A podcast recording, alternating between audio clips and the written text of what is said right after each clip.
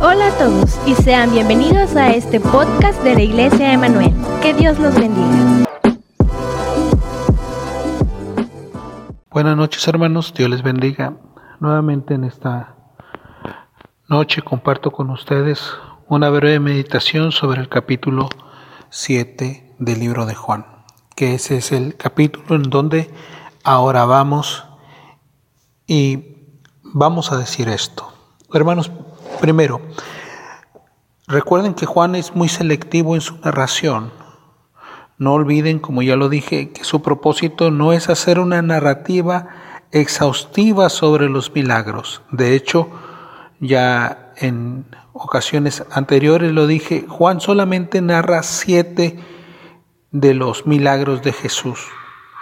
Digo, en comparativa con los demás evangelistas, por ejemplo, Mateo narra 21, Marcos narra 21 más, el evangelista Lucas narra 19 milagros. Entonces el propósito de Juan no era narrar sobre los milagros de Jesús, sino en el, el propósito de los milagros de Jesús. Su fin máximo lo expresa él en la parte final de este libro de Juan en el capítulo 20, versículos 30 al 31, dice el evangelista, hizo además Jesús muchas otras señales en presencia de sus discípulos, las cuales no están escritas en este libro, pero éstas se han escrito para que creáis que Jesús es el Cristo, el Hijo de Dios, y para que creyendo tengáis vida en su nombre.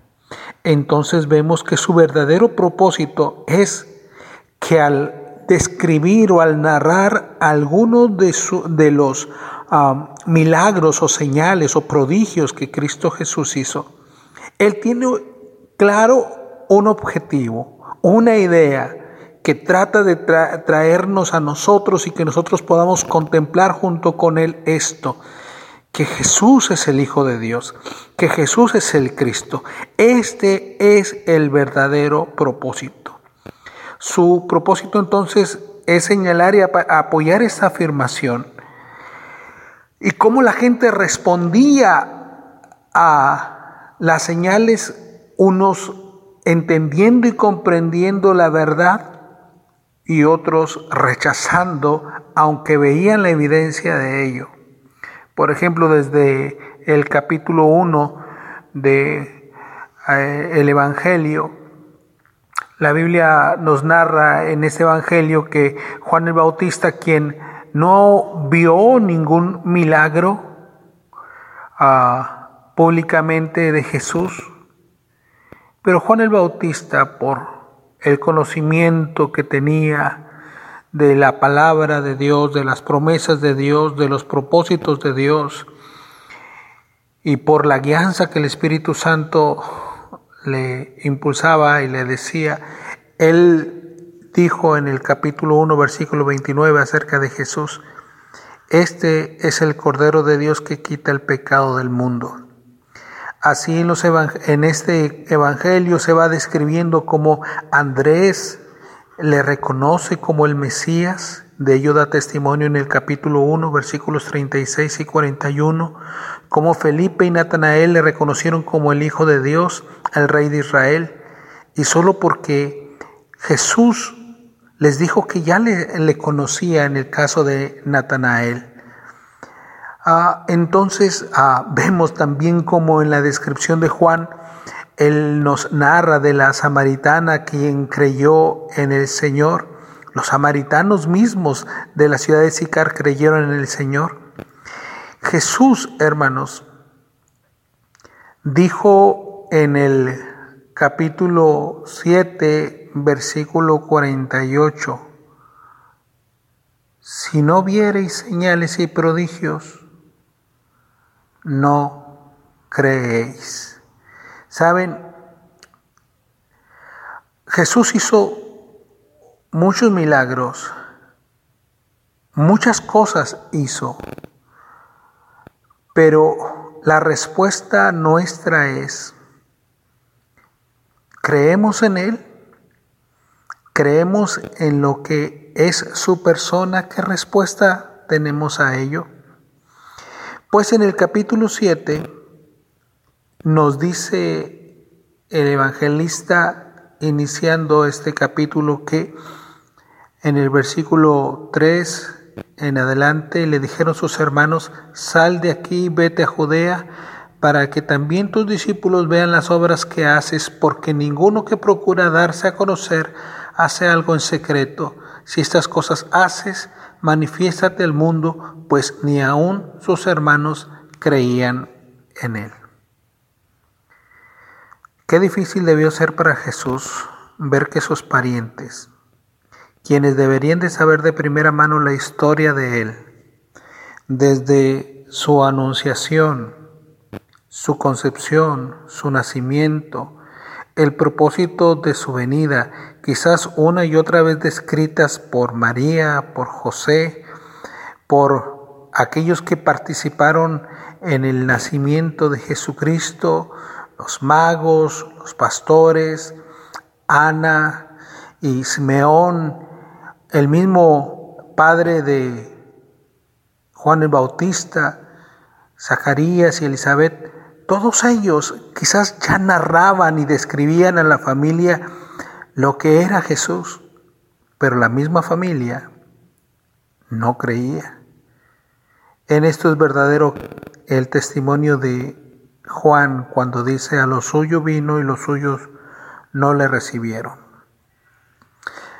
La idea de ellos es que si quieren que la gente crea, debes de hacer señales. Eso era lo que decían sus hermanos. Saben, lo cierto es que las señales o los milagros no producen en sí mismo fe, sino incluso mayor incredulidad. Recuerden la generación que salió de Egipto. Fue la generación que quizás junto con la generación de ah, que estuvo en la vida de Jesús, fueron generaciones que vieron muchas señales, muchos milagros, pero perecieron por su incredulidad. Les leo una porción de Hebreos capítulo 3, en donde el, apóstol dice así, mirad hermanos que no haya en ninguno de vosotros corazón malo de incredulidad para apartarse del Dios vivo. Antes exhortaos los unos a los otros cada día, entre tanto que se dice hoy, para que ninguno de vosotros endurezca por el engaño del pecado. Porque si somos hechos participantes de Cristo, con tal que retengamos firme hasta el fin nuestra confianza desde el principio, entre tanto que se dice, si oyeres hoy su voz, no endurezcáis vuestros corazones como en la provocación. ¿Quiénes fueron los que, habiendo oído, le provocaron? ¿No fueron todos los que salieron de Egipto por mano de Moisés? ¿Y con quienes estuvo disgustado cuarenta años? ¿No fue con los que pecaron cuyos cuerpos cayeron en el desierto? ¿Y a quienes juró que no entrarían en su reposo, sino aquellos que desobedecieron? Y al final dice, y vemos que no pudieron entrar a causa de su incredulidad. Tantos milagros, tantas señales, tantos prodigios, y no les produjeron fe.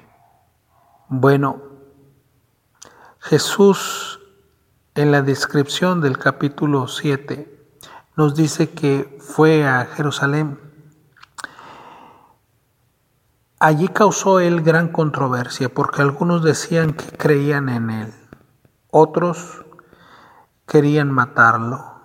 Según el versículo 31 de este capítulo 7 nos dice que algunos que decían que creían en Él y decían, el Cristo, cuando venga, hará más señales que éste. La pregunta que les hago es, ¿realmente creían en Él? si todavía estaban pensando en la venida de el Cristo, la verdad es que ellos nunca entendieron quién era Cristo. Juan sigue narrando para llegar a un clímax en el capítulo 7 de algo que sucedió en el último día de la fiesta de los tabernáculos. Allí en el capítulo 7, en los versículos 37 al 39 nos dice que en el último y gran día de la fiesta, Jesús se puso en pie y alzó su voz diciendo, si alguno tiene sed, venga a mí y beba. El que en mí cree, como dice la Escritura, de su interior correrán ríos de agua viva. Esto dijo del Espíritu que habían de recibir los que creyesen en Él, pues aún no habían venido el Espíritu Santo pues Jesús no había sido glorificado. El Espíritu Santo, hermanos, es el que enseña al hombre todas las cosas. Es el que revela al hombre desde el principio su pecado, el castigo que merece por su pecado, pero también la propiciación hecha por Jesús a causa del pecado. Por eso nos dice las escrituras en el mismo capítulo 16 de Juan que cuando venga el Espíritu, Él convencerá al mundo de pecado, de justicia y de juicio. Juan habla mucho acerca del Espíritu Santo y lo que Él produce en aquellos que creen en Él. Porque el Espíritu Santo es el que nos revela a Cristo quien nos hace entender quién es Cristo. Con razón el apóstol Pablo decía, el hombre natural no percibe las cosas que son de Dios porque no, no, no las percibe, no las discierne, está muerto espiritualmente. Pero que tiene el Espíritu de Dios conoce todas las cosas, porque el Espíritu Santo nos guía toda la verdad nos declara y nos enseña quién es Cristo. Así es que en la narrativa de todos estos pasajes no se les olvide que el propósito de Juan es describir a Jesús como el Hijo de Dios. Es describir a Jesús con sus señales, con sus milagros, con sus prodigios, no para que nosotros estemos en búsqueda de esas señales o, milagros como para decir, haz estas señales y nosotros vamos a creer en ti. Si nosotros pensamos de esa manera, hermanos, lo único que estamos dando a conocer es que tenemos un corazón incrédulo, porque aquel que no ve lo que tiene enfrente, a Cristo, con su propósito, de venir a nosotros, de revelarnos al Padre, de revelarse Él a sí mismo a nosotros, de llevarnos a la verdad. Cuando los hermanos de Jesús le decían, ve y muéstrate allá al mundo, dice Jesús que Él decía, no, no puede el mundo aborrecerles a vosotros, mas a mí me aborrece porque yo testifico de él que sus obras son malas. Y en esto concuerda Juan mucho cuando dice que la luz vino al mundo y los hombres amaron más las tinieblas que la luz porque sus obras eran malas. Nosotros creemos en Cristo, hermanos no por los milagros que Él pudiera hacer o que nosotros quisiéramos que hiciera para, que hiciera para nosotros. Nosotros creemos en Cristo por lo que Él es, por lo que Él vino a hacer, por su palabra, por su sacrificio, por su muerte. Y lo hemos visto revelado como lo dijo Juan el Bautista, como el Cordero de Dios que quita el pecado del mundo. En fin, para finalizar el capítulo 7, Juan sigue describiendo y nos dice que entre la gente había esta discusión. ¿Quién era Cristo? Algunos decían, versículo 40, que era el profeta.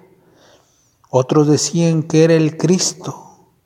Pero algunos decían, ¿de Galilea puede venir el Cristo? ¿No dice la escritura que del linaje de David de la aldea de Belén es de donde debería de venir el Cristo?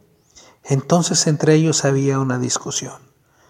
Tristemente es porque ellos estaban cegados, porque no podían entender y no podían ver lo que usted y yo hemos visto en Cristo, que Él es el Hijo de Dios, así como lo dijo Juan en el, hablando de esta descripción de Pedro, que lo dijimos en el comentario pasado. Pedro dijo, Señor, ¿a quién iremos? Tú tienes palabra de vida eterna y nosotros hemos creído y conocemos que tú eres el Cristo, eres el Hijo del Dios vivo. Hasta aquí el comentario del día de hoy. Hermanos, Dios les bendiga. Anhelo que estén bien, que estén creciendo en la fe, que estén leyendo junto conmigo la palabra, que mediten la palabra junto conmigo y crezcan en aprecio, en amor para con Jesús. Dios les bendiga, que descanse. Gracias por ser parte de esta comunidad. Nos encantaría que pudieras compartir este podcast con tus amigos y conocidos. Síguenos en nuestras redes sociales para mantenerte al tanto de la vida de nuestra iglesia. Si tienes alguna pregunta o sugerencia, no dudes en inscribirnos en nuestro correo hola arroba Que Dios te bendiga.